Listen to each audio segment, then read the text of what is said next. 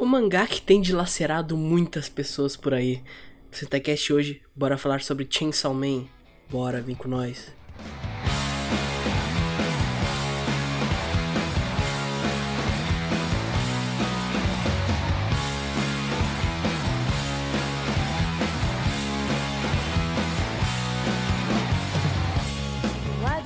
Bom dia, boa tarde, boa noite. Trazendo aqui mais um episódio do Sentai Cash. Hoje aqui vamos falar sobre esse mangá que tá muito, muito famoso. O mangá que agora teve recentemente uma confirmação que vai ter um anime pelo estúdio Mapa. E o mangá que já falou hoje é sobre Chainsaw Man. E para quem não sabe muito sobre a obra, eu vou dar um, uma pequena sinopsezinha bem do inicinho, só para você entender sobre o que a gente está falando, caso você nunca tenha ouvido falar sobre a obra. E basicamente, a história, para quem não conhece, fala de um cara chamado Denji que vivia na maior miséria. Pensa na maior miséria mesmo, junto com seu cachorro, demônio, serra, ele é um, enfim, é aquilo dali. E juntos eles caçavam demônios para poder pagar a dívida do pai do Denji. E só que a partir de um certo ponto da história, eles. O, o Denji é obrigado a meio que se fundir, podemos dizer assim, com o Pochita, que é o, o, o cachorro, o demônio de estimação dele. E ele acaba virando o Homem Motosserra, o Chainsaw Man. Eu acho que é o máximo que eu posso falar sobre a, sobre a história até então, para não entrar muito em spoilers. E hoje aqui com, comigo para gravar tô com o nosso grande querido, que todo mundo gosta, 64. Salve, mano. Salve, salve. E eu só queria dizer que o futuro é aqui. E também tô aqui com o meu grande amigo, que não pode faltar, Luiz. Salve, salve. Futuro é pica, mano. E hoje aqui tô trazendo um baita convidado do canal Azil, nome é Azil, vamos chamar de Azil enfim, que ele basicamente, na minha opinião, fez o melhor vídeo sobre Chainsaw Man que tem aqui no YouTube BR. É um vídeo muito bom, muito completinho, fala perfeitamente. Então passa lá no canal dele, o link vai estar na descrição. E como é que você tá, Azil? Tudo, tudo certo? E aí, obrigado por, pelo convite. Eu tô meio nervoso assim, por estar participando do podcast, que é sempre uma nova aventura. Nunca sei como iniciar esse tipo de coisa. E agradeço também por, por tratar tão bem desse jeito aquele vídeo que eu fiz daquela vez, que foi com muito carinho, apesar de eu não achar que eu falei tudo. Mas obrigado e é um prazer imenso estar aqui hoje. Capaz, rapaz. E, mano, é legal, eu já, quero falar sobre teu vídeo mesmo, porque para quem se interessar pelo mangá, e principalmente quem terminar ele, é muito provável que tu pegue a maioria das coisas, principalmente o que a obra quer dizer, e quer passar ali até certo ponto, só que organizar todas as ideias, tudo ali, tu faz perfeitamente no teu vídeo, saca? Por isso que eu acho excepcional pra caramba, assim, tu, tu fez um roteiro de vídeo, vamos dizer ali, muito, muito bom, saca? conseguiu pegar basicamente os pontos principais, vamos dizer assim, já que tu acha que não pegou todos, e fazer ali um, um vídeo muito bom. E entrando agora no mangá, gente, eu eu terminei o mangá agora recentemente, não faz muito tempo que eu terminei esse mangá. E a gente teve a ideia de gravar aqui. Eu só queria dizer que a minha cabeça meio que, vamos dizer que explodiu. Eu acho que essa é uma é uma coisa que a gente vai falar muito sobre Chainsaw Man, porque Chainsaw Man é muito louco. Muito louco. Em muitos sentidos. E aí entra um outro ponto que é o que eu queria entrar agora de primeira, que é o fato dele ser publicado na Weekly Shonen Jump. Muita gente não sabe disso, muito pela, pela pegada do próprio mangá, muito pelo jeito que ele aborda certos temas. É muito diferente do habitual, vamos dizer assim. O que, vocês acham sobre Chainsaw Man nesse ponto mais como posso dizer, demográfico. Tipo, vocês acham que é uma parada meio. Como posso dizer, como o próprio Brasil retratou no vídeo dele, meio que uma revolução, podemos dizer assim. Uma, um novo começo, podemos dizer assim, lá sobre o Shonen Jump em relação a esse tipo de mangá um pouco mais. Digamos, um pouco mais maduro em certas coisas. Mas ao mesmo tempo não deixa de ser um shonen muito louco. Eu acho que Chainsaw Man, ele, por mais que tenha muitas coisas que não se encaixem dentro do padrão da revista, como a gente vê, por exemplo, em One Piece, a gente viu em Kimetsu, até mesmo Jujutsu, por mais que ele é, tem coisas que, por exemplo, muita violência, muita coisa relacionada a temas sexuais até, é, Chainsaw Man, ele ainda se encaixa nesse padrão mais jovem, por assim dizer.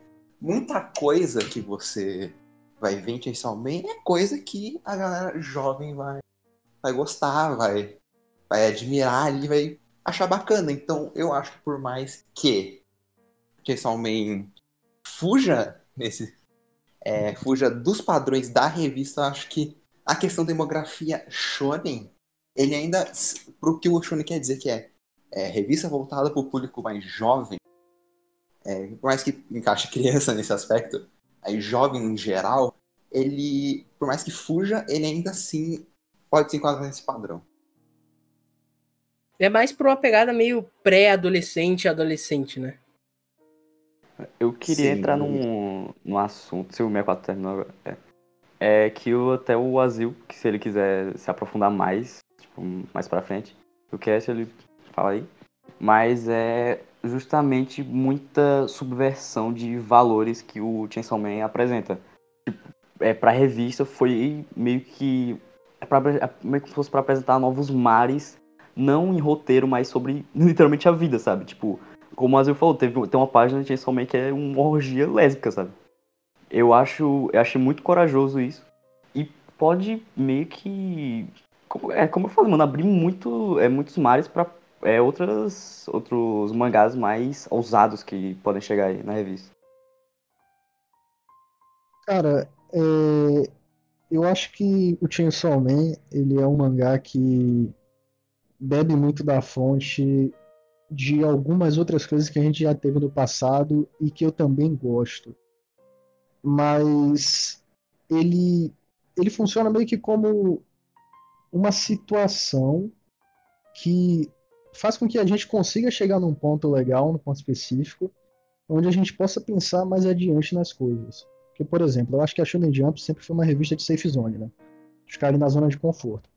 Ah, total. E assim, é, então, e assim, tipo, essa safe zone da, da Shonen Jump, ela é meio agraciada com coisas muito boas de lá para cá. E tipo, é aí que a gente vê que o padrão não é um problema. O problema é como isso vai ser construído. Então, assim, eu acho um padrão, por exemplo, como Fairy Tail, ruim. Pelo menos é a minha opinião. Mas eu também acho padrões como Hunter x Hunter muito bons. Porque Hunter x Hunter é uma coisa que, tipo, pega aquele padrão, aquela estrutura e leva para outro lugar, leva para outro patamar. Né? Eu tenho uma opinião que, tipo, eu acho pelo menos, né, que em Quimera antes, a narrativa de Hunter x Hunter é meio que como um livro. O narrador funciona meio que como um livro. Até no próprio anime mesmo, tipo, você tem essa sensação. Existe um episódio inteiro que é para o Gon subir umas escadas. Eu não vou dar spoilers aqui, até porque o cast de, de Chainsaw Man. Mas o que, aonde eu quero chegar com isso? Quero chegar no, lugar em que, tipo, vou falar também, vou, vou, resgatar outra coisa que eu gosto muito aqui, outro mangá que eu gosto muito, pra dar contexto ao que eu quero dizer Man, que é o Soul Eater, né? Soul Eater é um mangá de 2003 da da esqueci o nome, Square Enix, da Square Enix, é isso. Da revista Square Enix. E tipo é uma revista que apostava em coisas muito interessantes e uma delas foi Full Metal. Full Metal Alchemist, que tipo, veio junto com o Soul Eater naquela época, fez um estrondo absurdo. E eu acho que Chainsaw Man tem uma coisa que, assim, eu posso estar pensando demais, mas ela, mas essa coisa em si é, é, meio doida como que eu faço a relação disso com o Soul Eater. E eu não sei se vocês vão conseguir comprar essa parada também, não sei. Mas eu vejo como o Poti tá não sei se você já viu o Soita também. Mas o Soita ele tem aquela base de um personagem que é um artesão. Esse personagem que é artesão, ele manipula armas. E outro personagem se transforma em uma arma. Essa é a base muito simples de Soul Eater. E Soul Eater também tem uma história muito simples inicialmente. Ele se, ele se trata de o artesão utilizar a sua arma para coletar 99 almas de humanos ruins, digamos assim, que são tratados como Kishins na obra, e coletar uma alma de bruxa no final. É só isso, Soul é só isso. O Chainsaw Man também é uma coisa extremamente simples. E, tipo, o, o Chainsaw Man é uma coisa extremamente simples. Ele, ele é estruturalmente simples também. E, e eu vejo muito isso, só que de uma forma mais ousada, para iniciar uma história. Ousada em questão dos seus elementos, mas não ousada em questão de como que essa obra é. Em questão dos seus elementos, por quê? A arma, na verdade, é um demônio em Chainsaw Man.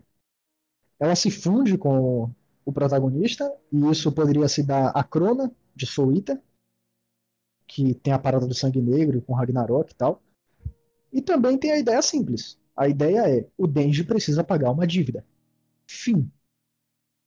É algo extremamente simples e que leva um pouco a crer que talvez o autor conheça ou tenha alguma atração pelo que Soul Eater foi há muito tempo atrás. E nessa coisa toda, aonde eu quero chegar é estruturas de outras revistas sendo utilizadas no Shonen Jump a Shonen Jump deixando e a Shonen Jump aceitando isso para ela mesma. Então, todo aquele padrão que a gente sempre vê, ele não é exatamente aplicado Man. Existe até. Eu não vou dizer que não existe, porque tem aquele personagem que eu me esqueci o nome, apesar de ser um dos meus mangás favoritos, mas é o, o, personagem que tem o cabelo preto e, e ele gosta muito da máquina também. Se alguém se lembrar o nome. É o Aki, exatamente. Exatamente, o Aki. É, tem esse personagem, ele é rival do Denji.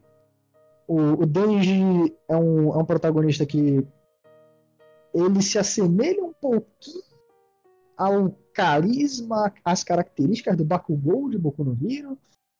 Aí tem a Power, que a Power é muito maluca, esquizofrênica e serve para aquele personagem de alívio cômico absurdo. Aí tem a Máquina, que é um personagem mais seguro na dele, algum momento vai revelar algo. São os padrões de se criar personagens da Shonen Jump. Mas essas coisas elas são desconstruídas depois de um tempo. Não exatamente desconstruído, eu estou utilizando essa palavra porque é mais fácil. Mas eu Sim. acho que é um pouco prolixo também. Mas essas coisas elas são elevadas a outro nível. A gente tem discussões sérias em Chainsaw Man. E toda essa ideia de Chainsaw Man é basicamente para te levar ao final da obra em uma parcela de culpa. E isso não funcionou comigo, eu me sinto triste. Mas eu sinto que, tipo, a obra tenta fazer isso. Eu só não consegui me conectar com essa parcela de culpa. Eu não me senti culpado por estar vendo muitas lutas e estar gostando de tanta luta de tanto sangue, de tanta violência. E eu não me senti culpado por estar vendo cenas de Eti, que também era para estar se sentindo culpado. E são duas coisas que o autor tenta fazer o tempo inteiro. E, tipo, o Chainsaw é uma coisa que faz diferente. Dá novos ares para a revista. Talvez algumas obras no futuro olhem para ele e façam o que ele tentou fazer, ou tente fazer de uma forma diferente. Eu não faço a mínima ideia, eu só sei que as coisas que ele discute são importantes. E se eu continuar falando, eu, eu levo essa merda até o final de paz. Então, vou deixar a mão de vocês. Não, é, é, é isso que tu falou dele beber da fonte de muita coisa que veio de outras revistas, já veio antes, que deu muito certo. Isso é uma das características para mim que fazem Chainsaw ter muito mais valor, por exemplo, do que mais da metade das coisas que vem sido publicadas na Shonen Jump recentemente. Porque ele tem essa parada, ele é subversivo pra caramba, ele é, eu vou usar esse termo mais para um entendimento geral, ele é meio foda-se muito tempo, ele é muito louco, mas ao mesmo tempo ele tem camadas, ele tem coisas ali que ele quer dizer, ele tem coisas para te apresentar que são ricas, entendeu? Só que nunca é algo muito absurdo que saia, vamos dizer assim, que tire da zona de conforto da própria demografia, vamos dizer assim. São coisas bem sutis, assim, só que são coisas bem pensadas, são bem sacadas. Ainda mais quando tu pega o contexto de, sensualmente tudo que tá acontecendo ali. Por exemplo, você pega o Dendi, o próprio protagonista da obra, ele é literalmente o cara, o adolescente genérico que só quer pegar umas tetas, sabe? E é literalmente isso. E ele. E a partir disso, tem muita coisa que eles trabalham em cima dele que não é muito absurdo, mas é muito legal. Tipo, não é como se o personagem fosse só simplesmente aquilo e deu. E é isso que eu vejo tanto valor, por exemplo. É, eu acho muito interessante que a maioria das motivações do Denji para fazer, é, fazer as, as ações como, como caçador de demônio é, inicialmente é, só, é recebendo em troca coisas sexuais de, das personagens. Mas no final é meio que muda, sabe? Tipo com a Power. No final era pra pegar as tetinhas dela, mas depois mudou algo pra mais. Estou, ele ganhou uma amiga, sabe? No, no final sempre é algo mais acima do algo tão raso que ele queria e ele cresce como personagem a cada. com, com o avançar do, do, da história. Isso eu acho muito interessante. E tudo isso tu mistura, por exemplo, com a. com a, as loucuras de Chainsaw Man, que é, é demônio de tudo que é tipo que tu imagina, e vai lá o Denji mata e é loucura, é gore pra caramba. E no, no outro lado você tem essa parada, sabe? De, de tipo, tipo, vamos dizer, de uma mensagem ali, tipo, de uma construção de uma amizade, sabe? De uma de uma relação mais afetiva com algum personagem e do Denji aprendendo bastante com esse tipo de coisa. Com, essas, com essa galera que ele vai se encontrando e tal. Por isso que eu vejo muito valor em Chainsaw Man. Porque ele consegue ser muito divertido, muito, muito divertido. Ele consegue ser ao mesmo tempo que muito simples, muito original, muito, muito original, muitas coisas. E ele não para de surpreender. Eu tava falando com o 64 esses dias que, que eu, eu. Durante o volume inteiro, eu acho que eu mandei umas quatro mensagens pra ele falando, cara, o que eu tô lendo, tá ligado? Tipo, o que, que é isso aqui? Foi bem isso mesmo. Porque ele, ele, ele é tão imprevisível, mas é tão bom, é tão bom essa imprevisibilidade dele, porque tu nunca vai parar de se surpreender com o Chainsaw Man. É uma coisa mais louca que a outra e uma coisa que menos tu espera, sabe? Por isso que eu vejo muito valor. Por isso que eu amei tanto esse mangá. Inclusive, Rian, uma coisa que você tá de prova é que eu li acho que uns 10 capítulos e falei, mano, não, eu não tô sem palavras, tá ligado? Eu não tenho o que falar. É não, muito por isso que eu tinha falado lá no início, a minha cabeça explodiu, eu fiquei tipo, cara, eu pensei que era uma coisa e na, na verdade era outra, porque ele tem muito, ele tem tanta coisa para te apresentar, assim, ele tem tantas camadinhas, tanta coisa, é tão divertido, assim, que é uma, é uma experiência muito rica. Eu, eu coloco uma experiência muito rica. Tu vai se divertir, tu vai pensar, tu vai sentir muitas coisas durante Chainsaw Man, durante esses 11 volumes e 97 capítulos, se não me engano, é exatamente isso daí. Então, por isso que eu acho que, que, tipo, não é à toa, e eu acho que merece muito esse reconhecimento que Man tem, tem, tem tomado. Sabe, ele recentemente ele bateu alguns recordes de vendas lá no Japão ou mundial, não, não vou me recordar agora, mas ele tá indo bem, o mangá, e tem tudo só a crescer. Ainda mais com o anime vindo aí, né? É, o último volume vendeu muito bem, cara, que é o volume 11. É, acho que foi nessa semana, inclusive, né? A gente tá gravando esse podcast agora no dia 20 de março. E acho que foi nessa semana exatamente que, que Chainsaw vendeu pra caramba o último volume, que saiu lá no Japão. E a galera curtiu muito, inclusive ele foi elogiado até pelo Urasawa, né? Grande mestre Urasawa, autor de Monster, Pluto. Grande. Cara, Deus é 3. Um cara muito bravo, né? então, tipo... Deus. Deus. então, tipo, pô, o cara. Um cara tão influente, um cara tão importante desse, que inclusive eu considero como o Osamu Tezuka da atualidade, chegar em Chainsaw Man e falar, pô, essa obra é boa, sabe? Tem um vídeo dele indo na, comprar mangás numa loja, e aí ele pega o Chainsaw Man e fala, cara, isso aqui é muito bom, tá ligado? Acho que esse tipo de coisa é importante. Eu não vi esse vídeo ainda. Não sabia da é, existência é, desse vídeo. A galera postou isso aí no Twitter, eu vi, eu fiquei tipo, muito legal, muito bacana isso aqui. A importância que esse cara tem para tratar uma obra desse jeito como algo tão bom é algo que, tipo, ultrapassa as barreiras até de uma certa compreensão, sabe? Porque às vezes Chainsaw Man pode ser algo só hiper idiota, hiper violento e que muita gente não vai conseguir tirar nada dele. E eu entendo. Eu não acho que tipo existam pessoas que consigam pensar mais do que as outras e por isso elas conseguem absorver mais coisas do mangá. Na verdade, o que eu acho é que tipo Chainsaw Man é uma coisa diferente. E pouco importa qual seja a, o, o objetivo que você vai tirar dali. Pouco importa qual vai ser o tipo de divertimento que você vai tirar dali. Eu tirei muitas conclusões. Tirei muitas conclusões, tirei muitas mensagens. Eu achei muito interessante, mas se alguém ler e achar que só é pela batalha, ok. Eu não acho que é essa a mensagem que o autor quer passar. Eu acho, na verdade, que ele quer falar mal da violência. Mas se um cara ler e achar que as batalhas são muito fodas e é isso que vale, ok.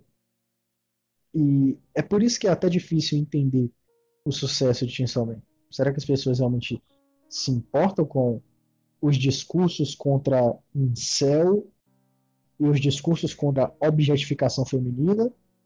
Ou será que as pessoas só se importam com o Denji se transformando numa motosserra e brigando contra um cara que se transforma numa katana? Existem essas coisas aqui ali. E eu acho que, tipo, no fim das contas, a forma como você consome obra tá tudo bem.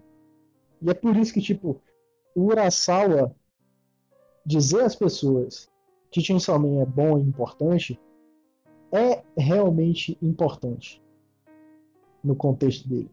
Ele está recomendando uma coisa que pode ser tirada de diversas formas. E as obras do Urasawa funcionam do mesmo jeito, sabe?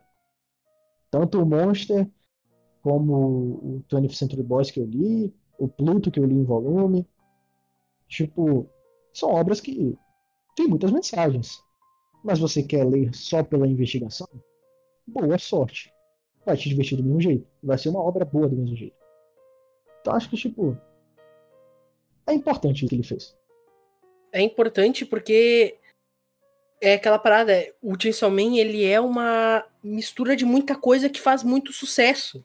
Saca? Muito, muito sucesso. Ele, tu, tipo, tu bota o olho, por exemplo, na capa de qualquer volume e tu já vê, cara, isso, pô, isso que é interessante. Saca? Então ele chama muita atenção. Ele chama muita atenção. Só que eu acho que isso é muito proposital. Porque, por mais que pareça só que, né, aquela parada, tu pode, pode ler ele inteiro e achar que é só massa porque tem uma luta muito louca, porque o Denji fica enfrentando um demônio sem parar por três dias, entendeu? Ou tu pode tentar um pouco mais a fundo. E é e o e a, o porquê, o, o, você ter um porquê de mais a fundo e você conseguir pegar alguma coisa é isso que faz ele ser muito especial, saca? É essa parada de de ser como tá falando, é rico, saca? É rico porque quando, por exemplo, eu comecei a ler, eu não esperava nada desse negócio. Eu falei, mano, me surpreenda, sabe? Eu não, eu não tinha, eu nem tinha visto teu vídeo, por exemplo, ainda.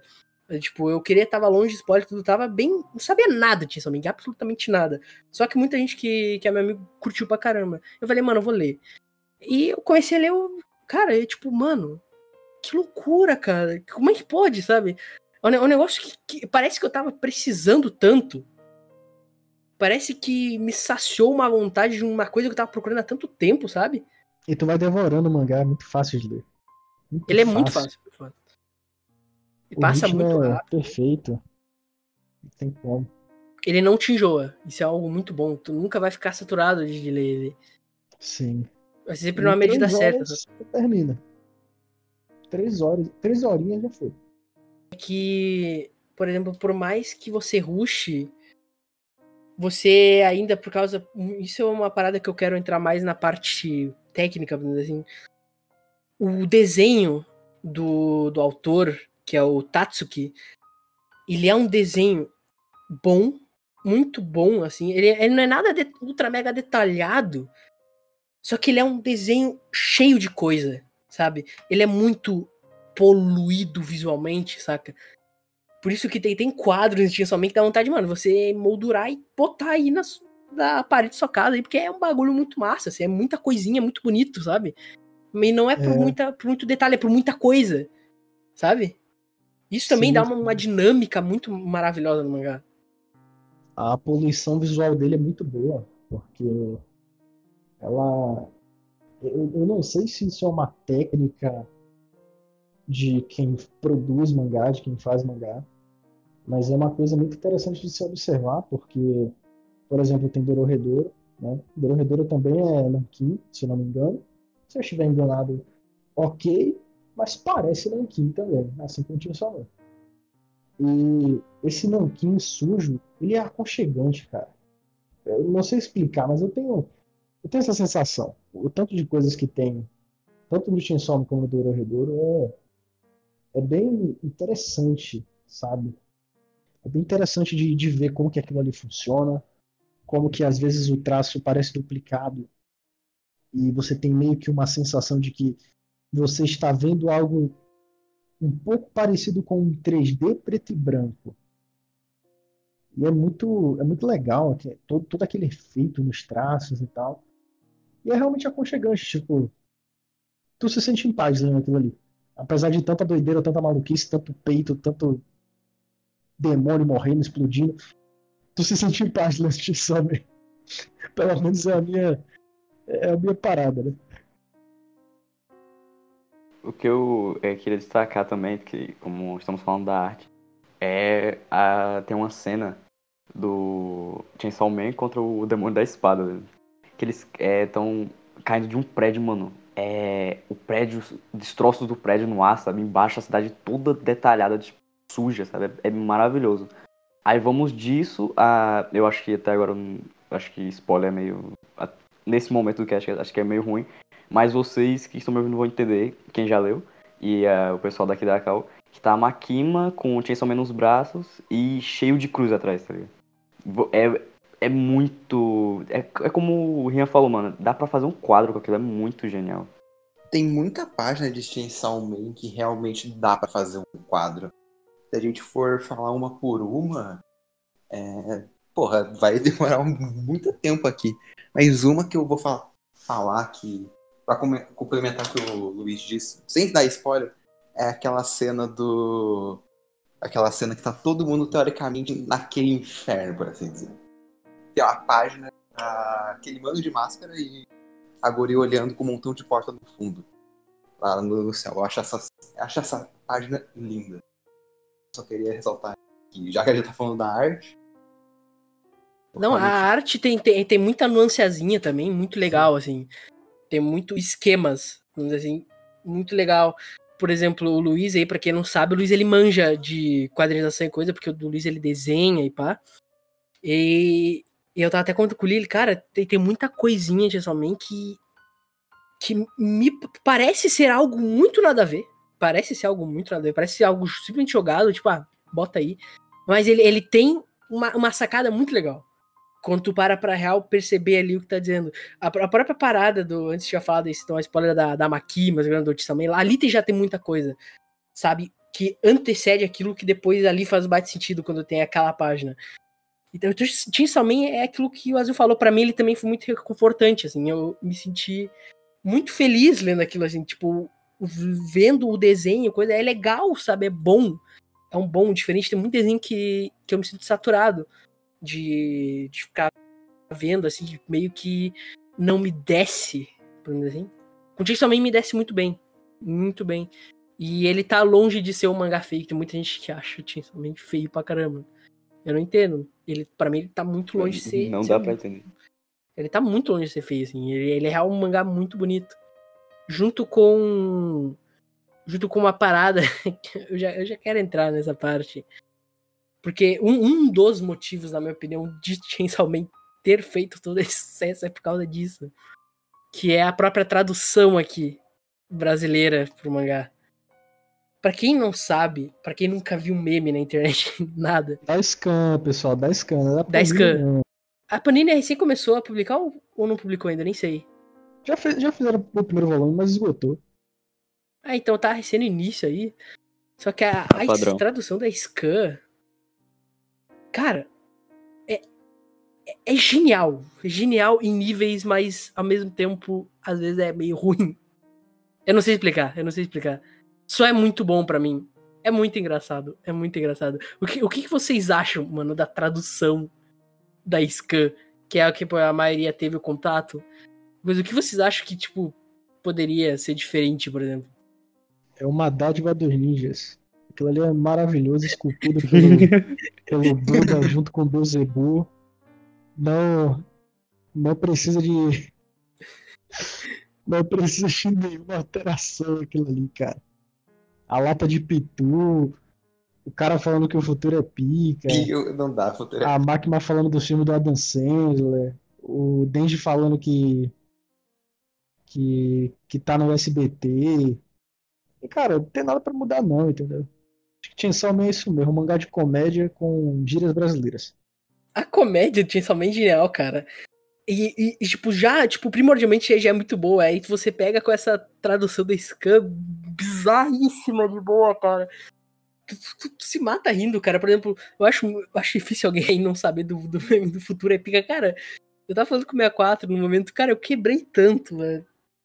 Tipo, eu vou dar um contexto assim, não é uma cena nem um pouco importante, mas um personagem ele, ele tá indo no lugar onde tem. tá preso lá o demônio do futuro. Sabe? Ele, ele precisa daquele demônio fazer alguma coisa que eu não vou lá. E ele entra em contato com aquele demônio e, tipo, as primeiras palavras que ele fala: o, futuro é pica, o futuro é pica, o futuro é pica. Tu fica, mano, como assim? tá ligado? É, é, é, muito bom, cara. É muito engraçado. Quando, quando o cara chama o demônio, tipo, demônio do futuro, você tá aí, ele fala, mano, ô cebolinha. Eu já mandei. Cebolinha diz que o futuro é pica. então, mano, mano, é muito bom. Cara, a, a tradução desse cara é, é genial, é genial. Pra quem, tipo, tá esperando da comédia, da comédia da comédia, mano, é muito bom. Genial, é genial pra caralho. Agora eu... você que quer ler o mangá de verdade, joga isso no lixo, entendeu? Assim, fa faça o favor de enterrar no fundo do inferno e trancar a sete portões, que nem o Gai, entendeu? Que assim, não dá. Não dá. O autor ele quer passar algumas situações ali de Insolman que destroem totalmente essa essa essa scan ela destrói totalmente muitas perspectivas, muitas características do mangá dele. Às vezes o cara tá querendo mostrar um momento sarcástico do Denji, falando sobre suas situações. E são situações, inclusive, que a gente tem que discutir aqui hoje. E, assim, é, vamos levar em conta que é um negócio normal para japoneses, tá? Por exemplo, tem Sarazanmai que Sarazanmai é em torno de uma lenda japonesa que os caras tiram bola do um do outro e, e tipo é psicologia, tá ligado?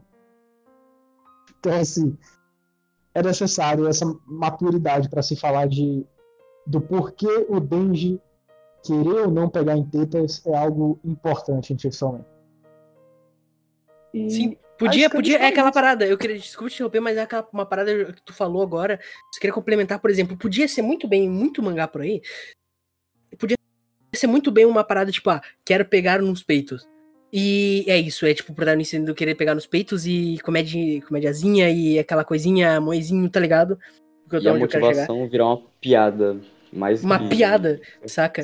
E, é um, e querendo ou não, é uma parada séria ali, sabe? Está, é um assunto meio que, como pode ser, importante isso daí. Saca? E muita é, obra leva pra puta que pariu isso aí. Então, aqui tem um propósito narrativo muito bom, entendeu? É por isso é que. É por isso que eu falo, é, o Chainsaw Man ele surpreende tanto, porque ao mesmo tempo que é aquela loucura de, de luta com demônio e coisa, tudo, tudo frenético, gore pra caramba, tem esse, nem quando acontece esse tipo de coisa, que é muito comum em mangás da própria demografia, da própria revista acontecer, somente ele leva para um outro lado. Entendeu? Sim. E tudo com uma sutileza, uma suavidade muito, muito, muito, muito surpreendente, assim. Ele, le ele leva no. O autor, ele sabe o que ele tá fazendo ali. Por aí, isso que pessoal? não é nada super absurdo, mas é muito bom, sabe? É, e é aí que, tipo, mora o maior problema da Scan, entendeu? é exatamente nesse ponto que mora o maior problema da Scan.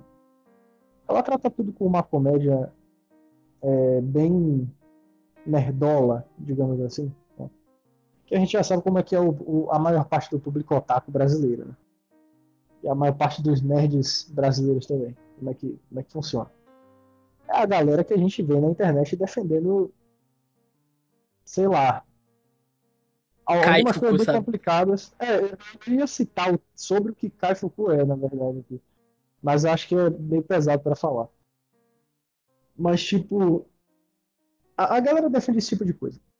E a tradução de Chainsaw Man faz com que o mangá seja exatamente contrário do que ele quer ser em um de seus pontos principais, que é falar mal sobre a ideia de você ser um cara e você achar que uma mulher é apenas um objeto sexual e se ela não te satisfazer, o problema é ela e não você. Chainsaw Man, na sua scan brasileira, faz o contrário disso. O mangá, ao invés de ser anti-incel, vira incel. E é complicado, porque muitos dos diálogos que o Denji faz de forma sarcástica sobre a situação que ele está passando se transformam em apenas uma comédia extremamente exagerada e imbecil sobre uma coisa que o personagem, na verdade, estava sendo totalmente hostil contra, de uma forma sarcástica. Aquele famoso humor irônico, onde ele fala alguma coisa, só que essa coisa, na verdade, não tem tanta verdade assim. E os quadrados, né, os quadros do mangá, os desenhos do autor, exemplificam isso pra gente. E é por isso até que, tipo, enquanto eu lia Chainsaw Man na escama brasileira, eu ficava, mano, esse diálogo tá meio desconexo com a expressão dos personagens. Total, total. E é por eu isso. também. Pois é, e é por isso, sabe? Tipo, ele tá se virando por muitos momentos, aí vira comédia. Vira comédia pastelão, vira, sei lá, American Pie, tá ligado? Sim. É por isso foda. que, ao mesmo tempo que em certos pontos é muito bom essa tradução BR, que é engraçada pra caramba do lado, outro lado, outro, por outro lado, ela acaba perdendo muito a essência da, da parada, que é importante. Tem, esse lado negativo, né? Então eu concordo é, exatamente com o que o Acerola disse. É, por um lado, é, na comédia eu acho que a tradução funciona muito bem pra, pra humor, pra piada e combina muito. Mas pra essas questões mais sérias que Jason Man vai tratar, até algumas cenas que tem peso, é tipo a cena dos filmes do Adam Sandler, e se vocês lembrarem, às vezes você pode estar imersivo ali com alguma, alguma cena e a tradução vem e quebra por uma piadinha que não tá encaixada no momento. Isso pode prejudicar. Nem adianta dizer difícil. que os caras não sabem interpretar o que tá acontecendo no mangá. Sabe? Tipo, não, não adianta vir tentar defender e falar, poxa, mas eles. Eles viram isso e é meio difícil interpretar Chainsaw Man. Não, não é. Não é. Os caras são comediantes profissionais mesmo. Quem traduziu isso é tipo, muito comédia. Mu- muito comédia. Bando Porque- de Zé Comédia. Não, os, os caras são, velho. Porque, assim. Não faz o menor sentido o cara chegar no mangá dele, que ele tá traduzindo no caso. O cara chegar no, no mangá pra traduzir e falar assim: Cara, eu não tô entendendo o que tá acontecendo aqui. E como parece piada, eu vou fazer piada. E aí o cara vai no, no editor de imagem e troca uma lata de refrigerante por um apitu. Essa cena. Intancável, velho. Eu, eu só reparei, né? Eu só reparei nisso porque um amigo disse. daí Eu fiquei, mano, nem fudendo que eles fizeram isso, mudaram pra uma lata de pitu. Cara, eu acho que Difícil, esses cara. tradutores aí, an- antes de eles traduzir cada capítulo, ele- eles deveriam tomar uma chapa, velho. Eles devem ficar É. tão louco na hora de traduzir ele. Porque não é possível, cara. Mano, tipo, os caras devem ter quebrado muita cabeça e pensar, mano, o que a gente pode alterar nessa imagem aqui pra fazer uma, uma piada Vou BR? colocar uma imagem de uma lata de pitu. Os caras Então, levaram mas que- muito a sério a, a ideia de, de, tipo, esse é um projeto de fã e não deve ser vendido. Mas levaram muito a sério, sabe? Que assim, é muito. Às vezes é até criminoso o que os caras fazem ali. Ah. Desculpa, mas não dá, não Ah, dá pra é defender verdade. esse escândalo. Não tem como.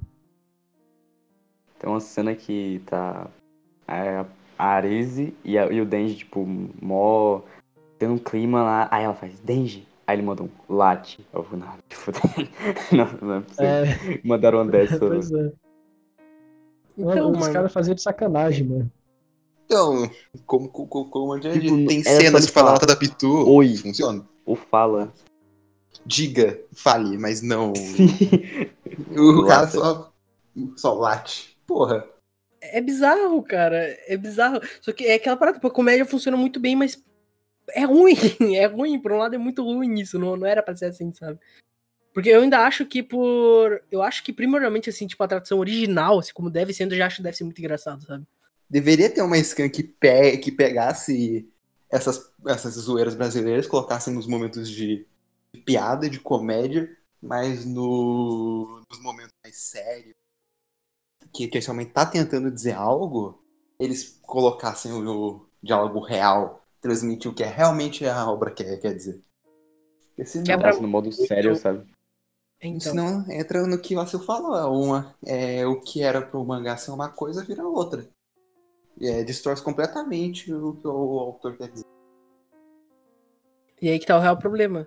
É, Só tá, que- é o problema. Só que eu acho, assim, na minha opinião, que isso não acontece tanto, pelo menos. Acontece, tipo, com bastante, assim, mas não tanto, não sei se vocês entendem. Tipo, não acontece poucas vezes, mas também não acontece muitas vezes, sabe?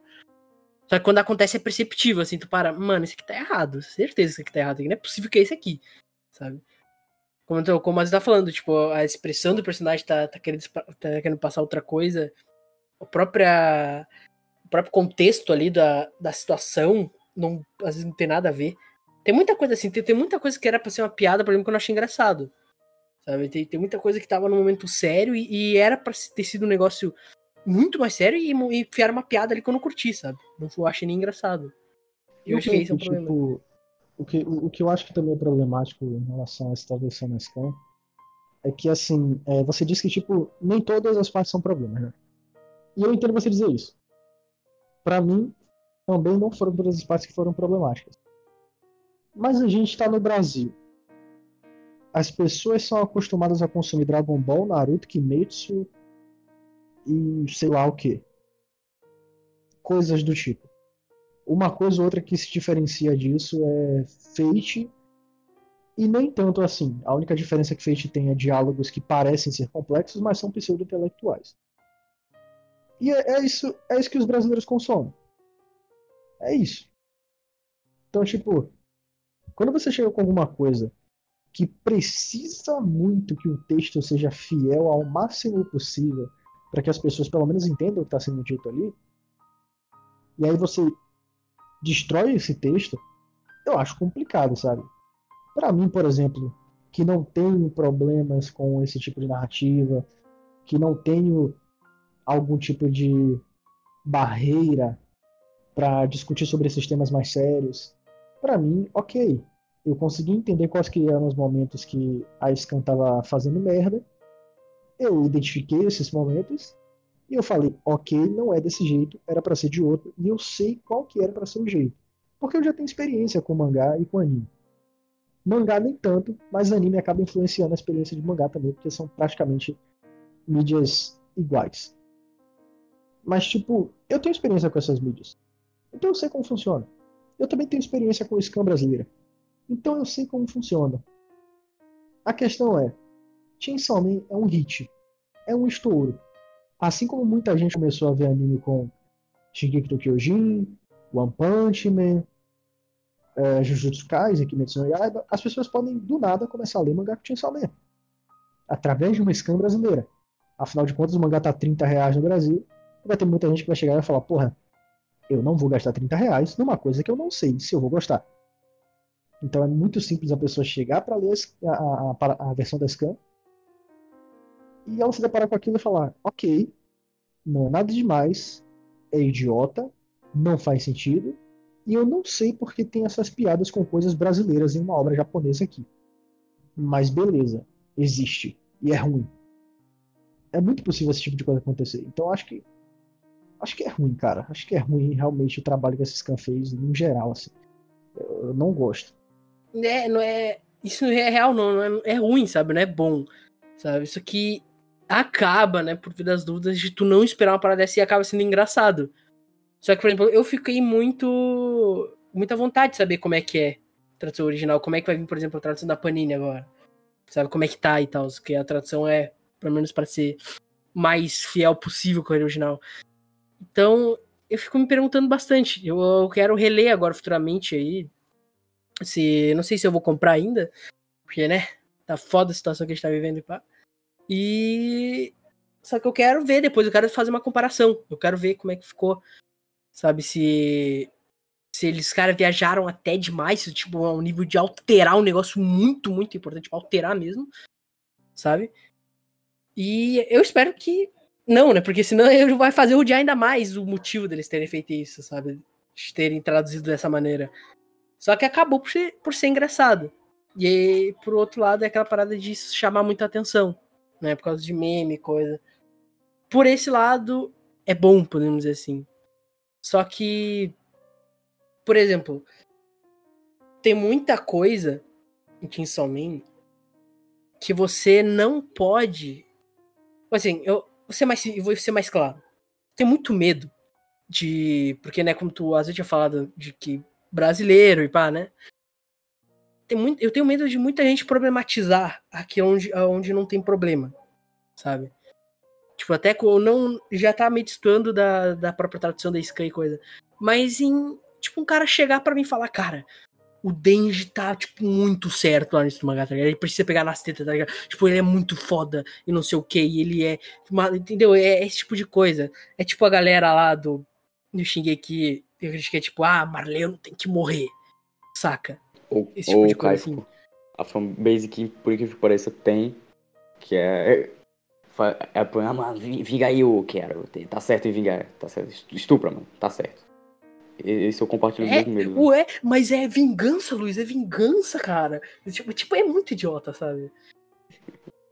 Eu tenho, eu tenho muito medo de acontecer isso com o Chainsaw Man. Não sei se já aconteceu até certo ponto, porque eu não acompanho muito, principalmente Twitter, essas paradas que costuma acontecer isso aí. Mas eu espero que não, eu tenho medo. Mas eu espero que não aconteça. O problema é que o texto também, ele destrói se alguém chegar a pensar isso aí, né? Porque se o cara chegar a ler o mangá todo, ele vai ver no final das contas, tipo, o Denji desistiu disso. Ele é amigo da Power. Tá. Mas o texto praticamente não me levou para isso. Isso aconteceu do nada? Foi um salto do nada, aleatório? Exatamente.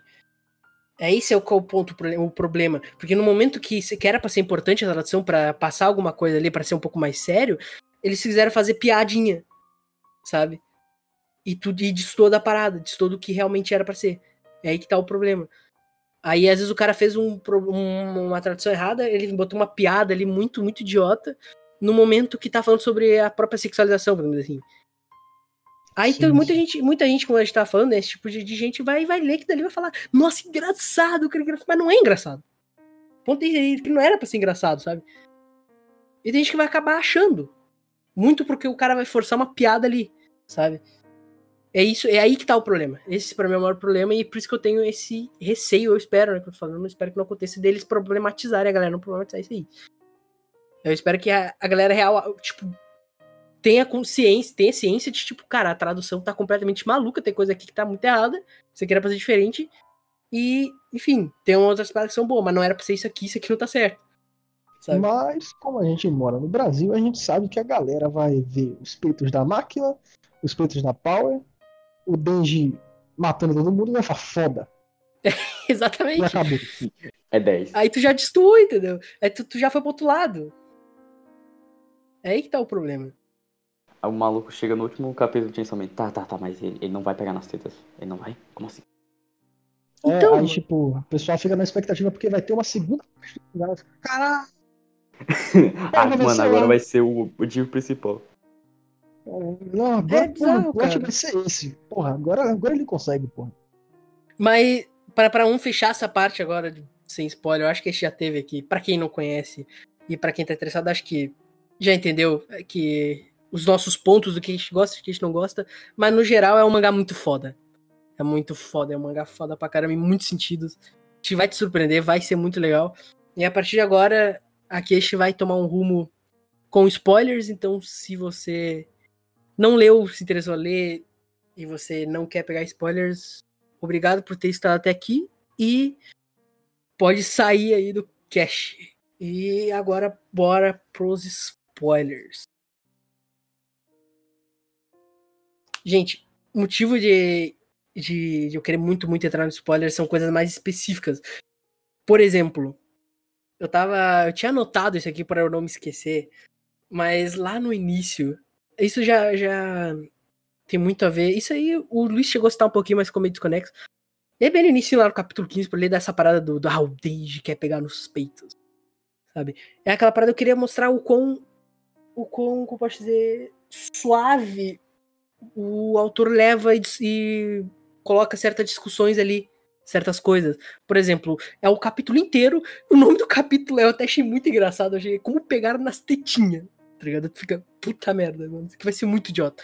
Novamente, e tirando, e tirando a parte da. Então, isso já é um, por exemplo, de, de tradução que, que não me incomoda, eu acho muito engraçado. E deve ser, um, no original, deve ser uma parada meio assim. Só que, enfim, o decorrer do capítulo é literalmente o Denji se questionando que, tipo, ele precisa pegar num, nos peitos, ele precisa, tá ligado? É só isso que ele quer. É literalmente, o Denji é, tipo, o cara mais gado que existe.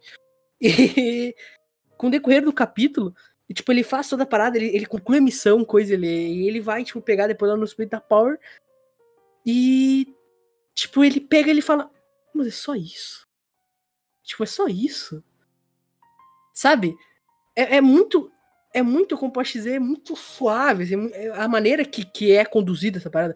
Porque ali, por exemplo, eu não sei se você discorda de mim, por exemplo, ali ele não quis, por exemplo, na, no ato, o autor não quis sexualizar nada, sabe? Sensualizar, na verdade.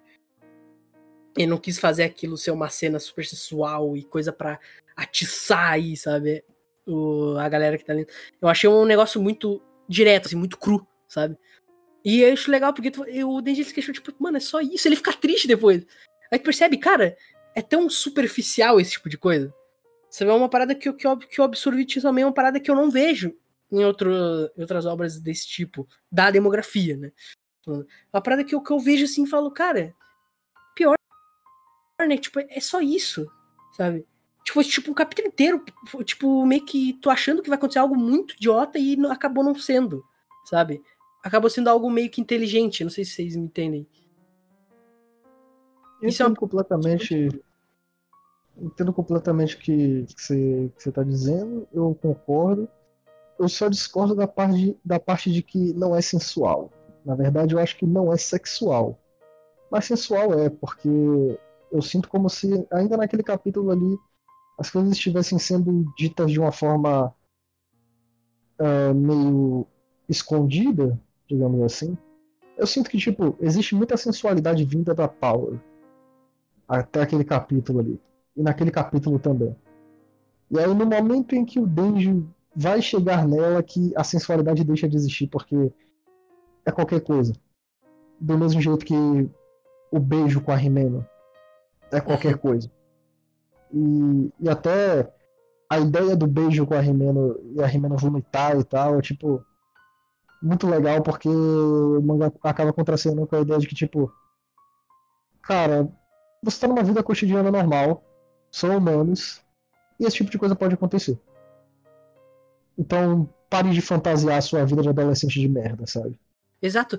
O autor ele dá uma humanizada nos personagens muito legal. Essa cena do beijo da Remy que ela vomita não deixa muito boa, cara. Ela é muito inteligente. Que a gente tá falando dela, é muito boa por causa disso.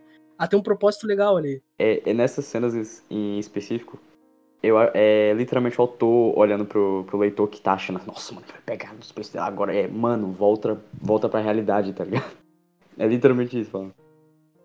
Porque é, ele olhando, cara, não é nada demais pegar em tetinhas, como, como o, cap, o próprio nome do capítulo fala. Volta, tá? Isso é muito bom que ele critica ele, muitos, como posso dizer, mangazetes, por assim dizer. Tipo, tem muita coisa em mangá de, ah, nossa, ele pegou uns pesos agora e tal, Chainsaw Man, ele pega isso e fala, cara, não é nada demais. Não é isso, tipo, porra. É literalmente o DG, é só isso. É só isso. eu acho isso muito bom ele, ele mostrar, pessoalmente, voltando a um tópico lá, na Shonen Jump, que tenha também publicado mangá de mostrar, cara, não é nada demais, tira essa mentalidade da cabeça. Tenha, tenha isso, eu acho isso muito, muito bom. Mostrar Até porque isso. é uma mentalidade realmente levada a jovens, adolescentes e tal. Porque os mangás da Shonen Jump eles são mangás que são feitos para construir alguma ideia, né? Isso a gente entra num assunto um pouco um pouco pesado, talvez, que vem lá de muito tempo atrás, da época da Segunda Guerra Mundial, em que animes e mangás eram cartilhas de, de guerra, cartilhas de militarismo. O único que sobrou atualmente para ser isso é Shingeki no Kyojin, por exemplo. E ele coloca muita coisa em cima para fingir que não tá fazendo isso. Mas o japonês ele sempre utilizou nas suas vozes uma maneira de influenciar, sabe? Uma maneira de fazer com que aquelas situações sejam algo a se pensar para os jovens e para os adolescentes. Afinal de contas, é uma mídia que você está consumindo e que ela foi feita por uma pessoa que tem opiniões e essas opiniões elas vão refletir em você. Para o cara ter aquelas opiniões, ele precisa conviver na sociedade. Para ele colocar aquelas opiniões numa obra, para ele colocar aquelas opiniões no papel, ele também precisou estar convivendo numa sociedade. E ele precisou ter opiniões. Tudo isso se interliga e entra numa obra. o que faz automaticamente com que uma obra não seja apenas uma obra de ficção e tudo se conecte com a realidade, no fim das contas. Então, não é só um desenho, não é só um mangá. Então, os mangás do Shonen Jump, assim como, sei lá, até o próprio Capitão América, que é uma revista em quadrinhos, que todo mundo conhece, virou filme e tal. Capitão América antigamente era cartilha para patriotismo e militarismo americano. Então, assim, era uma forma de fazer com que as pessoas participassem da, da guerra, sabe? Não era feito para criança, inclusive. É algo que muita, eu vejo muita gente dizer, não, história em quadrinho, anime, mangá, tudo feito para criança. E não, inicialmente nem era feito para criança.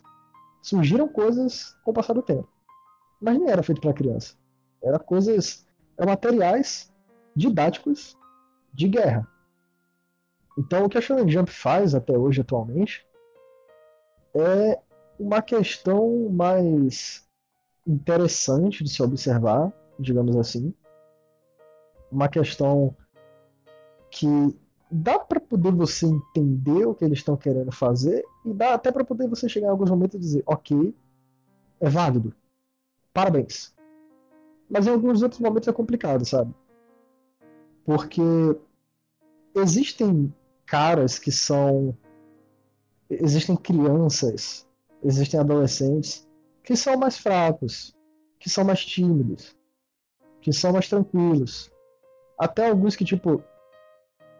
Na verdade, uma grande maioria, até aqui mesmo no Brasil, que acha exercício uma perda de tempo. Apesar de que exercício é uma coisa importante, sim. Mas tem muita gente que acha que exercício é uma perda de tempo. Não existem muitos mangás para representar esses moleques que são mais na deles. Geralmente quando tem é pra poder se fazer piada com esse tipo de coisa.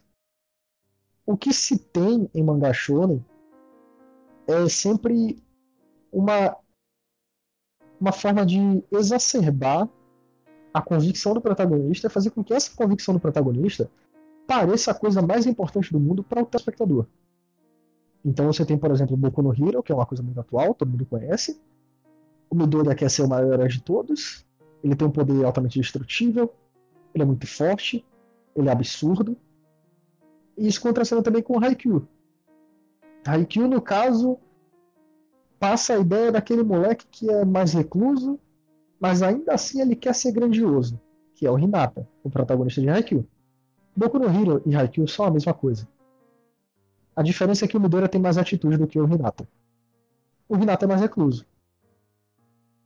E a ideia desses dois mangá shonens, assim como todos os outros que tem, que geralmente tem na Shonen Jump, é fazer com que esses personagens sejam arquétipos para que você olhe para eles e fale, ok, eu quero me tornar isso.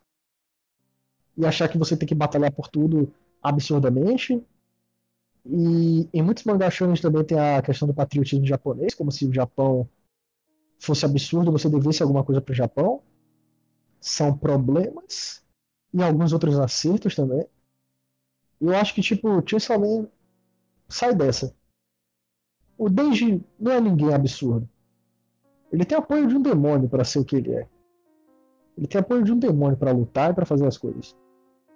E muitas das ideias que às vezes são passadas através desses animes e mangás, como se fosse algo legal, através de outros personagens da obra, como é o caso do Mineta, o Mineta em Boku no Hero, que ele quer pegar em peitos e tal, ele tem um pôster de uma professora hipersexualizada em Boku no Hero no quarto dele.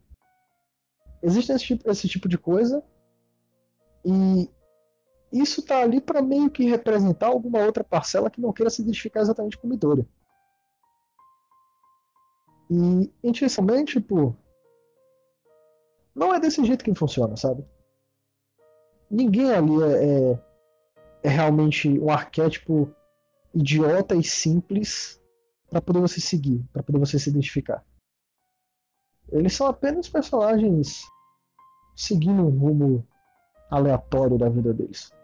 Na verdade, é bem longe disso, né? Ele, na verdade, não quer que tu se identifique com ninguém. Ele não, não se identificar, mas tu seguir uma mentalidade parecida com, com alguém dali, sabe?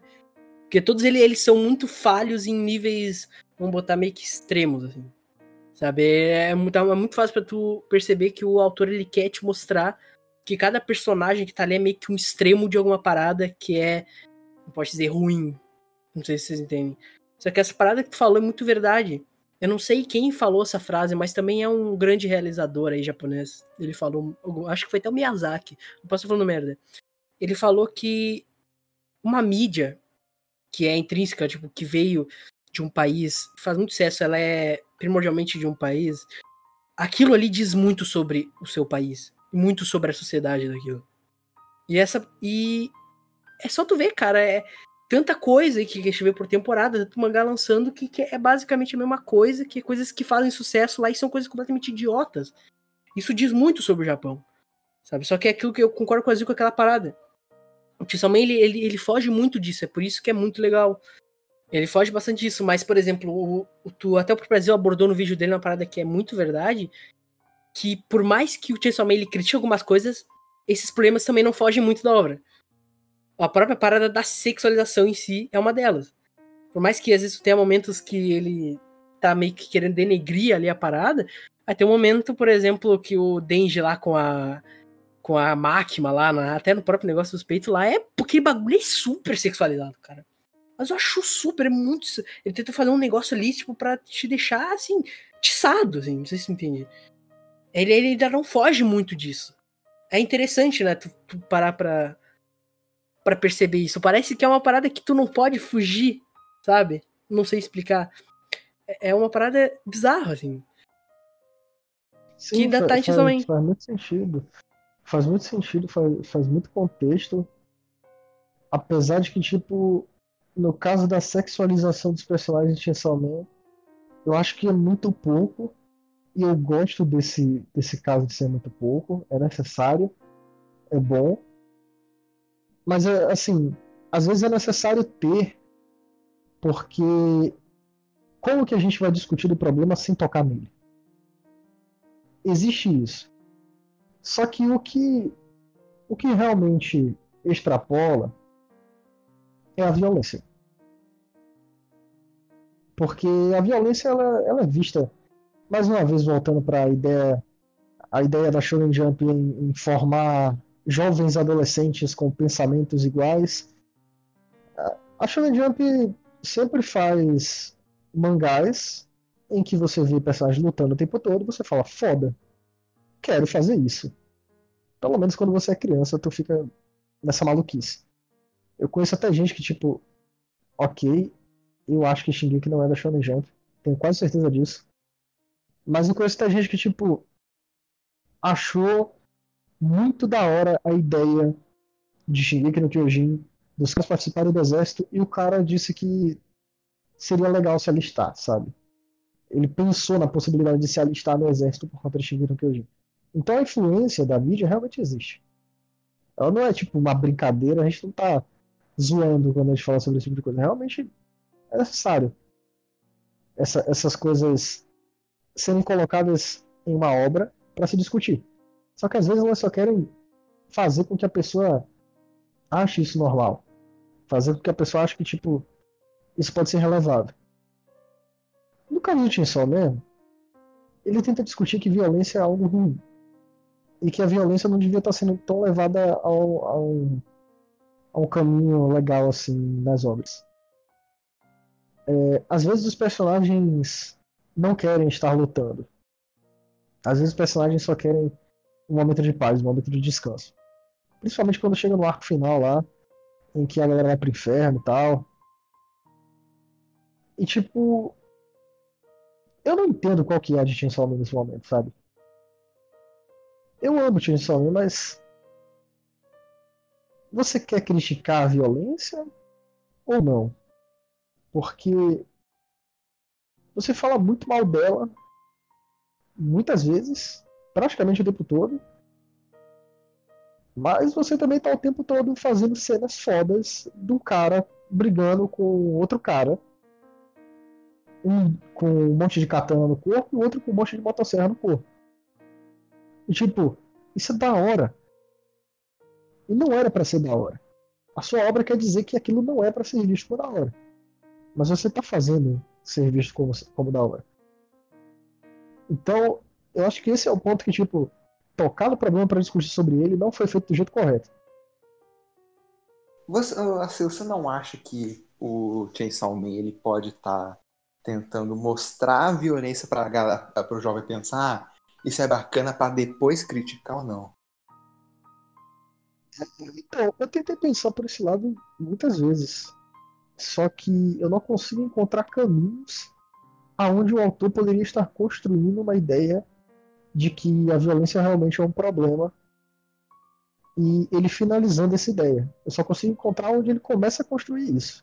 Mas onde ele finaliza não, porque essa parada de fazer com que a violência seja tão absurda assim e depois fazer com que a gente olhe para aquilo e fale ok, não é a solução, você tem pouquíssimos casos, e um deles é o final do mangá, aonde a solução de matar a máquina é transformá-la em alimento.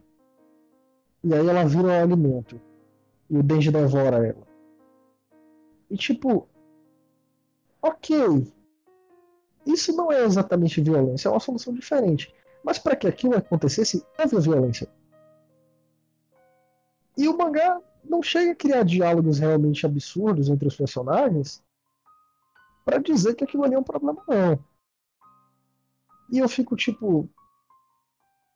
perdido. Eu não sei exatamente o que ele estava querendo fazer. Eu te entendo, eu te entendo. Eu também concordo que, que, é fácil tu encontrar o ponto onde ele parece que ele vai começar a trabalhar essa parada da violência, só que até ali a violência foi puro entretenimento, saca? Foi puro Denji matando demônio, um mais esquisito que o outro, e, e um demônio louco aparecendo lá, tipo demônio pistola, aquela loucura lá, e matando gente pra caramba. Só que tem, eu acho que mesmo assim ainda tem pontos interessantes. Por exemplo, uma cena. Eu acho. Cara, eu acho essa cena super, super engraçada. Mas não pelo que tá acontecendo, mas pelo jeito que ela foi exposta. Assim. Que é a própria cena quando o presidente dos Estados Unidos. Cara, o presidente dos Estados Unidos liga pra porra do pistola lá, alguma coisa assim, e ele faz aquele trato com, com o demônio pistola lá pra ele matar.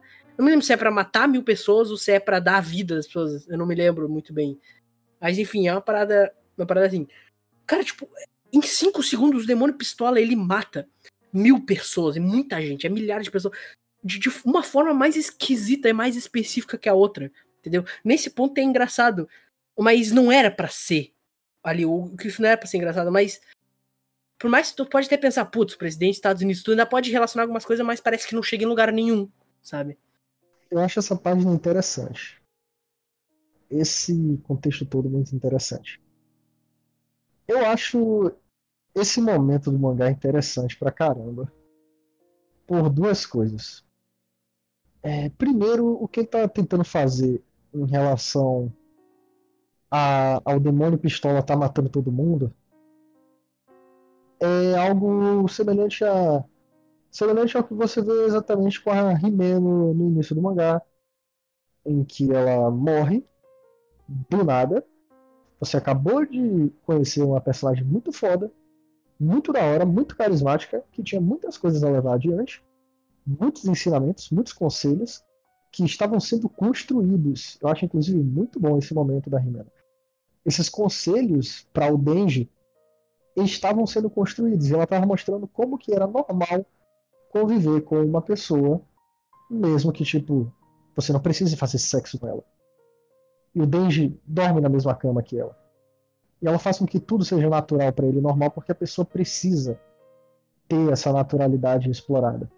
Essas coisas estavam sendo construídas na Rimeno e foda-se. Em três, quatro capítulos, aquilo acaba ela morre. E é isso. Porque a vida é assim. É, é isso que Chainsaw Man faz em muitos momentos. Ele gosta de retratar a vida humana do jeito que ela é. Funciona desse jeito. As pessoas morrem do nada. E às vezes você queria viver mais momentos com essa pessoa. Você queria sentir mais coisas por essa pessoa. Mas não teve como. E às vezes você se culpa por isso. O Denji não exatamente se culpa por isso, mas ele tem alguns resquícios de saudades, digamos assim. E essa ideia do Demônio Pistola casa muito bem com a ideia da Rimena, com tudo que acontece com ela. Porque um monte de gente vai morrendo de uma vez só. E se você parar para poder pensar no seu cotidiano, na sua vida, em como você vive, nas coisas que lhe acometem no dia a dia, nas coisas que você fazia ou como você vivia no seu dia a dia, no seu cotidiano, antes da quarentena, por exemplo. Se você for observar isso e prestar atenção nessas páginas em que o demônio pistola está sendo exacerbado e mostrado inteiramente e tudo destruindo e um monte de nome de pessoas mortas ali você pode simplesmente olhar para sua vida e falar: é, eu vivo no Brasil e muita gente está morrendo agora no Brasil por fome, por assassinato, por overdose, em outros países também. Esse mesmo tanto de gente que está sendo escrito aqui nessas páginas estão morrendo no país inteiro agora. Mas eu não sinto nada. Eu nem sei quem são essas pessoas. E é exatamente como você fica naquele momento das páginas do Demônio Pistola. São vários nomes que você lê e você fala, foda-se. Eu, eu, nem preciso ler esses nomes, para ser sincero. Eu não conheço ninguém. Os personagens que me importam não estão nessa lista. Eu sei que eles não estão. Não houve nada para que eles morressem. Se houvesse, eu veria essa coisa ser construída antes. Que é o que, por exemplo, acontece com a gente. Quando a gente sabe que algum parente da gente vai morrer por câncer, a gente vê isso acontecendo. A gente vê isso sendo construído. A gente vê que isso vai acontecer. Mas ali, a gente não vê nada disso. A gente sabe que nenhum dos nossos protagonistas vão morrer. Só são várias pessoas que estão morrendo o tempo todo. Assim como várias morrem o tempo todo na, na, na nossa situação atual. Não só atual, como tipo, normal, é o ciclo da vida, sabe? O ser humano realmente é qualquer coisa e não se importa com nada. Para você ver o quão inteligente é esse, é, esses momentos de Salmin. Porque, tipo, eu, sinceramente, eu não li cada nome daquelas pessoas que, tá, que morreram por pistola, por exemplo. Porque elas não são importantes pra mim, assim. É, tão, é inteligente, sabe? É, é muito boa essa sacada. Porque tem vários momentos de Salmin que é assim. Tipo, que narrativamente é muito bom, porque é uma quebra de expectativa. E mas ao mesmo tempo é tematicamente interessante, assim. Por exemplo, você tem a cena lá no início do trem, que os caras estão viajando de trem lá e tem uma, uma galera da segurança pública andando em alguns lugares, e aparecem uns caras do nada com umas armas e matam todo mundo. Eu fiquei tipo, que? Entendeu? Não é um negócio super construído. Ai, o personagem vai enfrentar um cara e ele vai lutar. Até... Não é isso. Só é, morte. Superar com foda, tá ligado? Então, é só, ele só morre. Ah, tu pega a Power lá no final, lá quando ela vai dar o bolo lá, e a, a Makima abre a porta e, não, usa o poder lá e mata a Power, velho. Tipo, é, é bizarro, sabe? Como você falou, a Rimeno, a Rimeno, tipo, viu, tipo, viu tanta gente, né, morrer durante o trabalho dela, e coisa, e ela não queria ver mais ninguém morrer. E ela só morreu, cara é pesado, né? E você vê o trabalho que isso vai desenvolver depois nos outros, nos outros personagens, como aquilo afeta eles. Por isso que tu, parece ser algo, só um mangazinho de, de luta muito louca e coisa. Tipo, tu pode olhar lá para essa cena do pistola e olhar pro pistola e se matar rindo, porque o pistola é literalmente um demônio gigante cheio de fuzil no braço e uma pistola na cabeça. Mas, tipo, tu, tu vê que tem algo ali. Essa é a maior, maior qualidade de Chainsaw Man, maior, assim. Por isso que é muito especial. Assim. Ele é inteligente, inteligente nesse sentido. A forma como ele constrói as mortes também é muito foda, porque tipo, você não espera nenhuma. A Rimeno morre e você não esperava que ela morresse. Aí você tá se recuperando da morte da Rimeno. Morrem outras pessoas importantes também, depois da, logo depois da Rimeno. Você fica esperando, tá, isso vai acontecer de fato, de novo. E não acontece. E quando isso não acontece, você chega até o finalzinho do mangá e você fala, tá, então não vai acontecer mais nada. Já foram estabelecidos os personagens que tinham que ficar vivos. E aí morre o Aki. E você fica, puta merda. Eu não esperava. Os times para as coisas eles são muito bem aplicados. Ele faz com que você se engane o tempo todo. É só falar E, tipo, um. até a mas pra falar, só pra te falar um bagulho desse do Aki, por exemplo, eu já sabia que ele, che- que ele ia morrer porque o Demônio Futuro falou pra ele. Só que parecia tão Sim. impossível que a gente se esquece, a gente simplesmente se esquece disso. Sim, sim. É um, é um negócio, é um negócio bem, bem absurdo, que tipo, você vai lendo e essa informação ela desaparece da sua cabeça, sabe? Não importa, pra, pra você não importa. O personagem parece tão aplicável a todas as situações posteriores, a todas as situações que podem vir, que você fica olhando aquilo e você fala, ok, é isso, e ele vai ficar vivo, e do nada ele morre. A Power morre também. E é inesperado até que o demônio da Power, tipo, ajude o depois. É muito inesperado a situação. É um plot twist atrás do outro. Não plot twist exatamente, mas são twists um atrás do outro que estão em tempos diferentes, eles estão localizados em momentos diferentes da obra. E isso faz com que você se engane e compre totalmente a ideia dele, sabe? Mano, eu queria falar sobre um. Como a gente tá falando sobre é, pequenas coisinhas em Chainsaw Man. É um- não é um- uma grande coisa, é um- uma coisa bem. É mais um. É, como posso dizer? Um trabalho é, que ele faz a partir do encontro que a Makima teve com. Mais especificamente o Denji teve com a Makima. Que é naquela sessão de filmes dele, que eu acho que passa uma. É, superficialmente parece ser muito clichê, mas se encaixou perfeitamente no, no roteiro de, de Chainsaw Man. Que eles passam um dia inteiro vendo o filme, segundo eles, ruim, sabe? E no último, o Denji chora, a Makima chora. E depois, é, voltando pra casa, eles refletem, tipo, pensando que é necessário. Ou te- teve que haver aqueles filmes ruins pra eles valorizarem o último filme, que foi, o- foi o bom. E no final, lá, no último capítulo, ele pergunta, Makima, nesse seu mundo perfeito va- vai haver filmes ruins, tá ligado? Isso eu achei muito genial. É muito Tipo- bom, cara. Muito bem aplicadinho, assim. Inteligente pra caralho. Aí o que É, me a deixa gente mais. precisa ter a triste- régua das coisas, né? Sim, É sim. isso. Tem até a parte. Tem a parte do. Quando ele tá falando com a Mina Bomba lá, não me lembro o nome dela. Que eles falam sobre a parábola de Esopo, acho que alguma coisa assim. Que fala sobre. É um hamster? Ah, o rato. É um rato, da- é o rato da É um cidade e o rato do, do campo. Sabe? Aquilo ali, tipo, Sim, fala sim. muito sobre o próprio personagem. Tipo, você, por um lado, você tem o, o anjo lá falando que prefere ser um rato da cidade, se não me engano, e o, por outro lado, o cara prefere ser o rato campo, porque o rato campo ele não vai ter ninguém pra incomodar ele, não vai, ele vai viver uma vida calma, só que ele só vai comer merda, vamos dizer assim, eu acho alguma coisa assim. Agora no o rato da cidade ele vai comer muito bem, só que ele vai ter muita muita gente incomodando ele, muita muita ameaça pra ele. Aí tipo, são esses momentos somente que eu, que eu vejo, tipo, cara, é tão sutil a parada. Não é nada super absurdo, assim. Só que tu entende, tu pega e, é- e é- e faz total sentido, cara. É, é bom, assim. Porque aquilo, a gente tá falando de um mangá que, por uma grande parte do tempo, ele é demo- uma luta de demônio muito super louca e gore e arranca, arranca membro, tá ligado? E Chainsaw Man montando em é, Demônio Tubarão, tá ligado? Esse demônio tubarão que voa, tá ligado? É muito Essa louco. parte cara. é incrível. Rapaz, partes do mangá. Sharknado Mano, no vocês falando aí do, do pôster, tá ligado? Eu quero essa porra no meu quarto, velho.